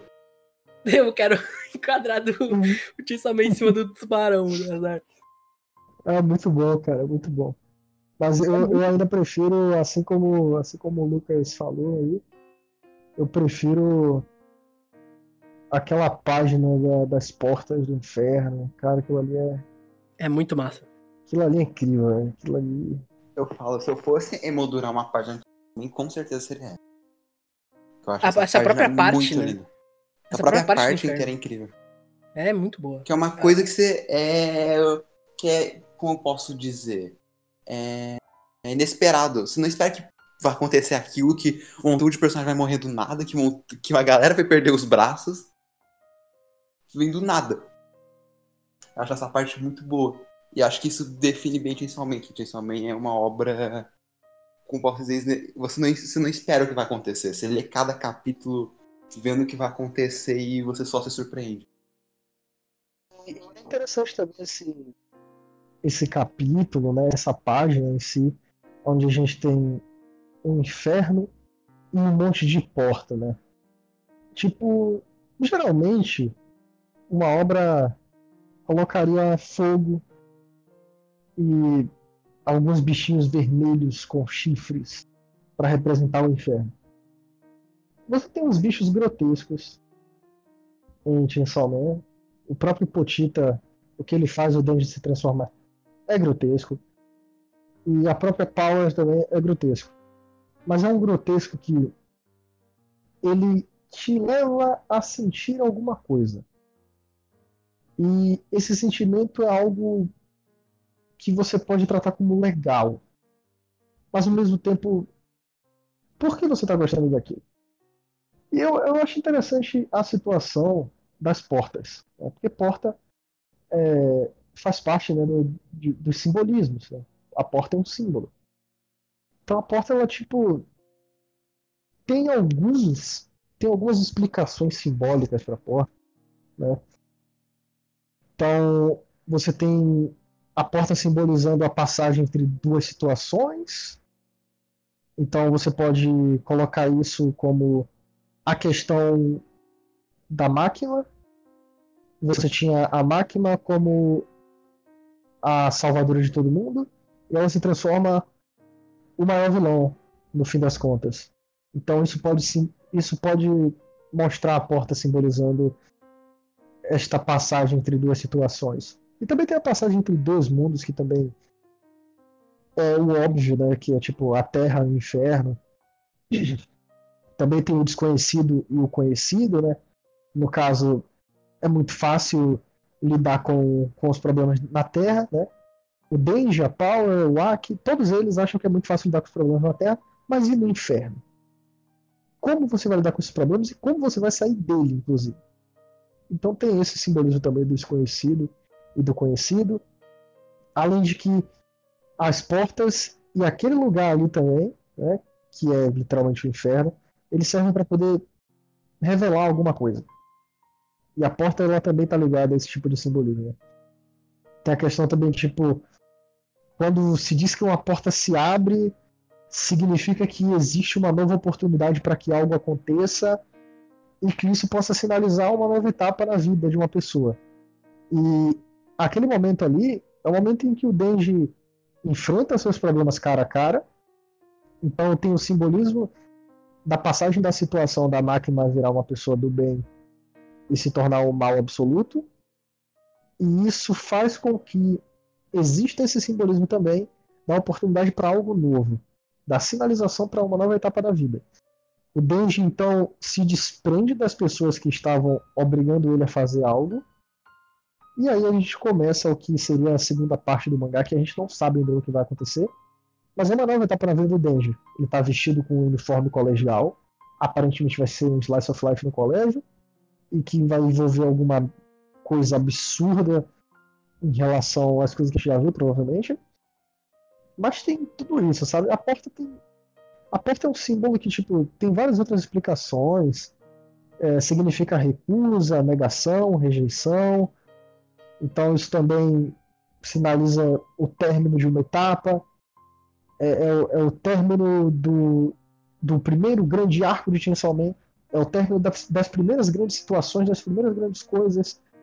E tem a recusa, a negação e a rejeição do Denji quanto à máquina, porque ele gostava dela mas ele rejeita as merdas que ela faz e no fim das contas ele ainda chega para ela e chega para ela exatamente não, né? Mas ele devora ela e no fim das contas ele fala: "Eu ainda gosto dela, porque eu sou otário". Então, eu acho muito interessante como o inferno é retratado Man. Ele faz com que todas as coisas se interliguem através do simbolismo da porta. Eu não tinha pensado por esse lado aí. Mas faz total sentido. Muito bacana. E eu, eu confesso que eu tô hypado pra parte 2, mano. Tem gente que não queria que tivesse. Eu acho que também não precisava ter, mas. Eu acho que dá pra, pra tirar muita coisa boa ainda de Chainsaw Man, sabe? Muita, muita coisinha. É, e tipo, é uma coisa normal. Que o próprio autor disse que ele já tava com intenção de fazer até a parte 3. Então, ok, bora ver o que ele tem pra fazer, né? Vamos lá. Porque Chainsaw Man ele é usado, o autor ele dá pra ver que ele, que ele tem tanta ideia ali, cara. Ele é uma, uma mais maluca que a outra, outra, outra mais inteligente que a outra, então dá pra tirar muita coisa boa. Eu acho que ainda vai continuar no mesmo nível, assim, vai ser bom pra caralho. Eu só tô meio preocupado com o anime. O anime, se somente já tá grande agora com o anime, então ele vai explodir, cara. Ele vai. Puta merda. Ah, tipo, tu vai ver, mano, sei lá. Gente que tu nem acha que, sabe que é anime assistindo Chainsaw Man. Mas a minha visão vai ser uma parada. Vai, vai ser um, um gigante, assim, vai ser um, muito gigante. E eu espero ah, mas é uma coisa. É uma coisa que acontece, né? Tipo, Kimetsu no Yaiba, Sword Art Online, Shingeki no Kyojin, Jujutsu Kaisen, Of God, até, até que, tipo, foi pouco o of God, mas of God também fez isso. A galera que não vê anime acaba se aproximando de anime com essas obras. E sei lá, não sei se isso é exatamente bom, exatamente ruim. Eu sei que se as fansubs brasileiras legendarem da maneira correta, então ok, vai ser legal. Eu só tem uma coisa que eu tô com medo do Estúdio Mapa. O Estúdio Mapa é grandioso, maravilhoso em fazer CG, né? E eu queria que somente fosse CG, porque aquele manquinho sujo de CG parece legal. Sei lá. Não parece legal. Eu tava falando com o 64, eu tava falando com o 64 que, que, então... que, que o CG pode matar muito Chainsaw Man, cara, pra mim. Pode. Pode pra muito. mim, pode matar demais. Porque é uma parada, Chainsaw Man é aquela parada de cheio dos detalhes, pai. A movimentação é rápida, é frenético. Ele é um mangá estiloso também. Nossa. É, mas tipo. Sei lá, eu não gosto de CG, cara.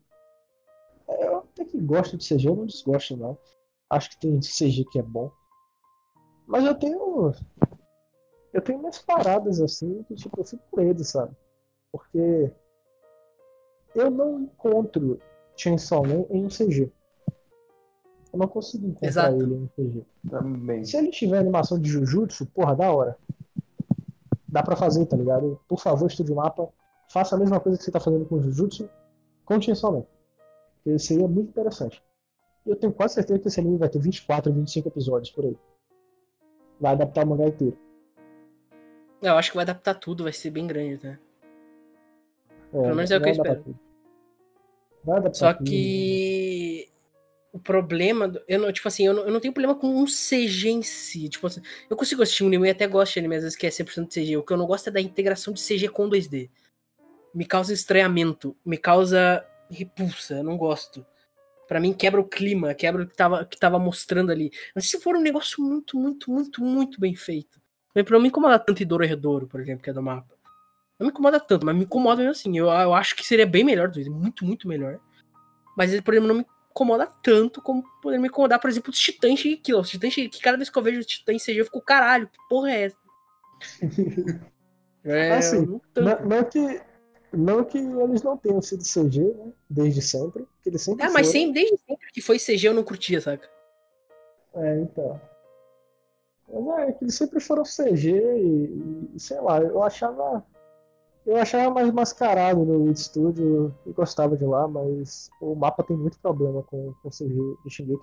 Apesar de que eu acho que alguns são bem feitos. É o caso do, do Eren e do Martelo de Guerra. Inclusive, o Martelo de Guerra é um titã com um design bem legal.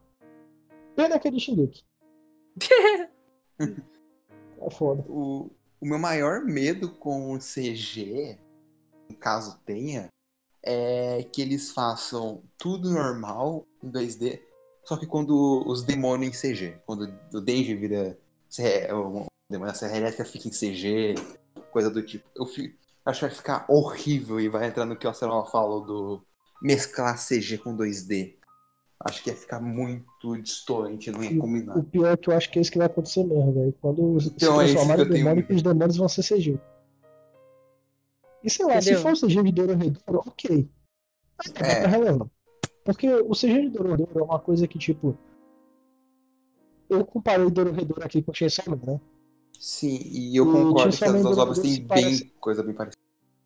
Pois é, se parece muito visualmente no mangá. Então, tipo. O. O Dororedoro, o, o CG de Dororedoro é interessante para o.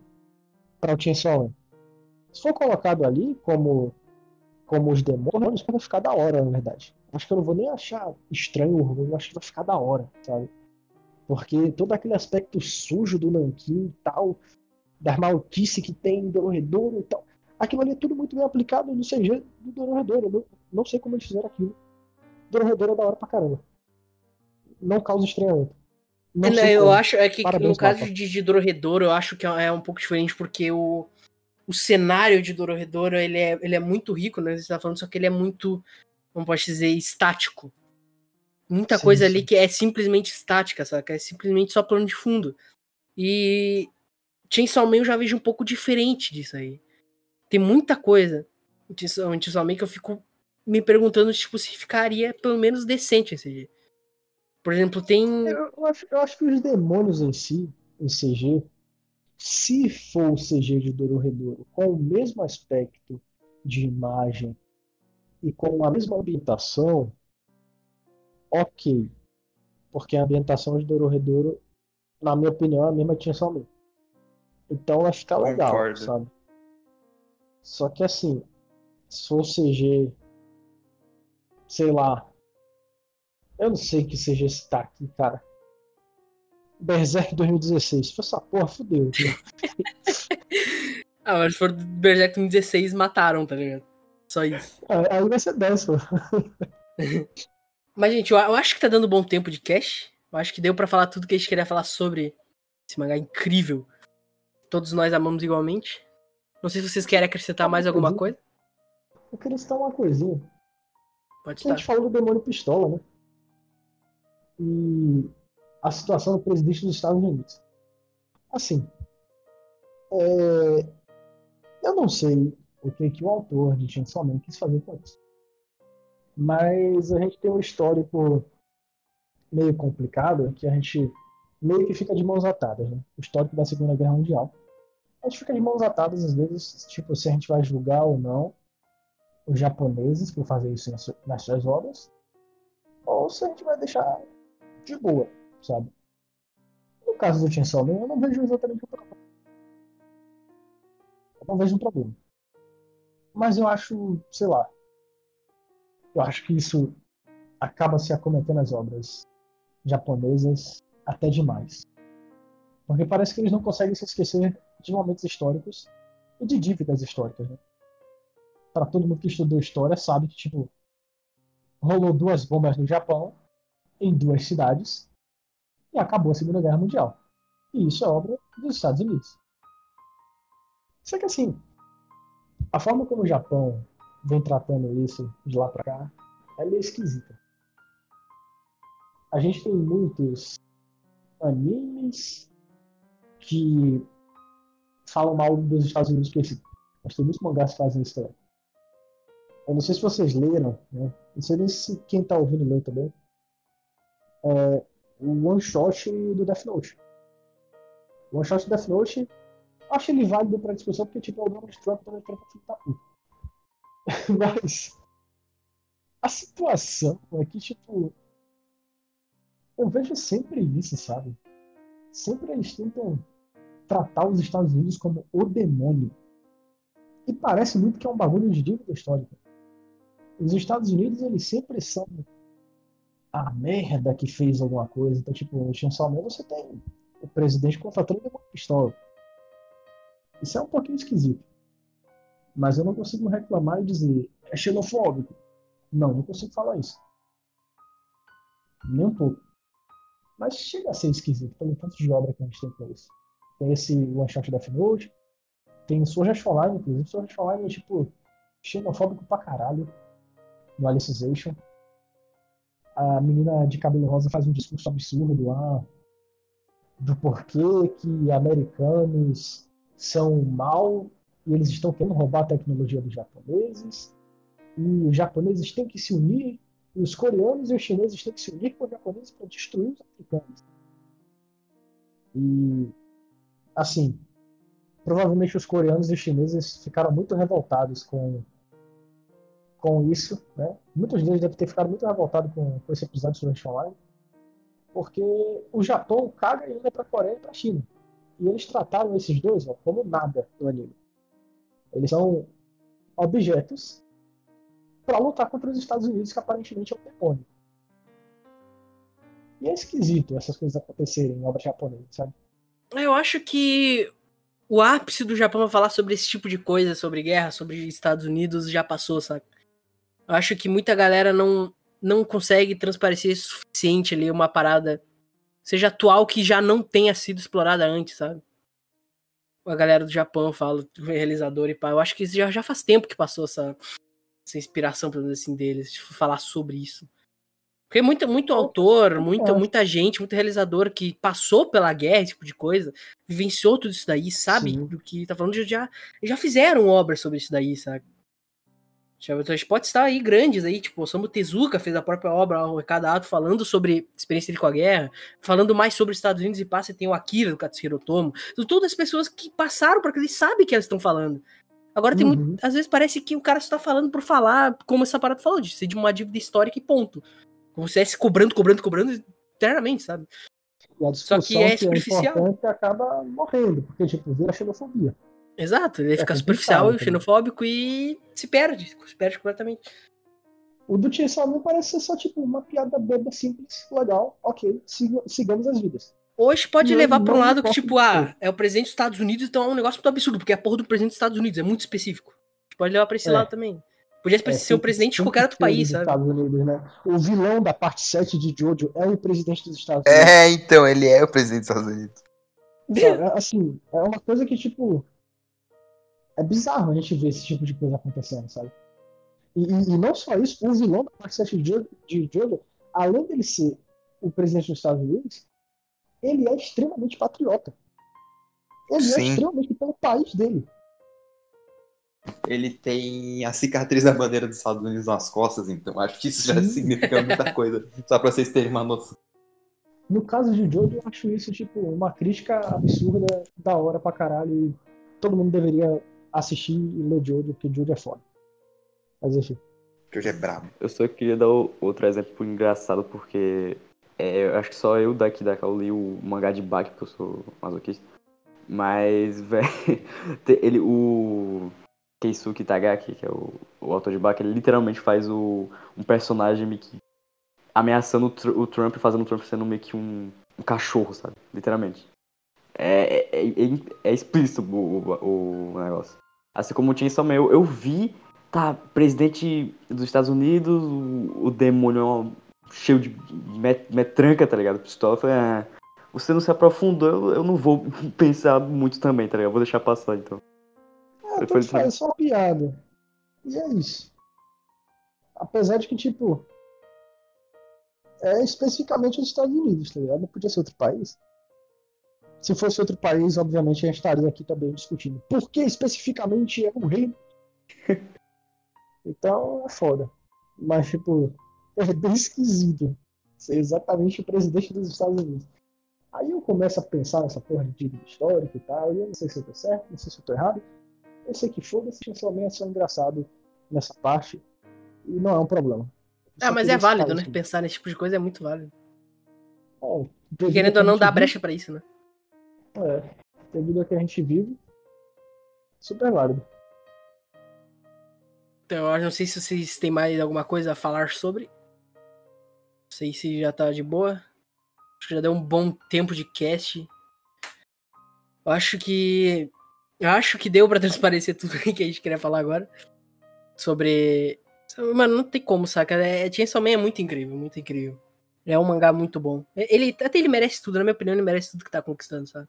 Ainda tem muito mais pra conquistar e tem muito mais ainda por vir. Então, queria agradecer aí o Azil por ter participado aí do nosso humilde Eu que podcast, ter falado sobre essa obra. E, repito, vão, passem lá no canal do Azil, assistam o vídeo dele, principalmente tinha só mais. Qualquer vídeo, na verdade, o canal do Azil é maravilhoso. Como E já- viram, já- o maluco é o Urasawa 10 aí, velho. O Takehiko Inoue da nova geração. Eu vou deixar aí na descrição, né, o canal do Azil. Vejam os vídeos dele, coisa. Vou deixar também o- a descrição do podcast que ele participa lá, né, que agora não me recordo o nome, mas eu, eu tô ligado que tem. Midiático. midiático, exatamente. Vou deixar aí todos os links na descrição, coisa. E se você curtiu esse podcast aqui e não nos conhecia e quer ver mais aí futuramente, então só nos segue aí. Se você está se vindo pelo YouTube, pode escrever, deixar like, aquela parada toda, não precisa explicar. E se você tá acompanhando pelo Spotify ou outro agregador aí, você pode a gente nos seguir para você não perder os próximos que estão por vir. O próximo não vai demorar tanto. Provavelmente vai ser sobre Godzilla vs Kong, provavelmente, não sei.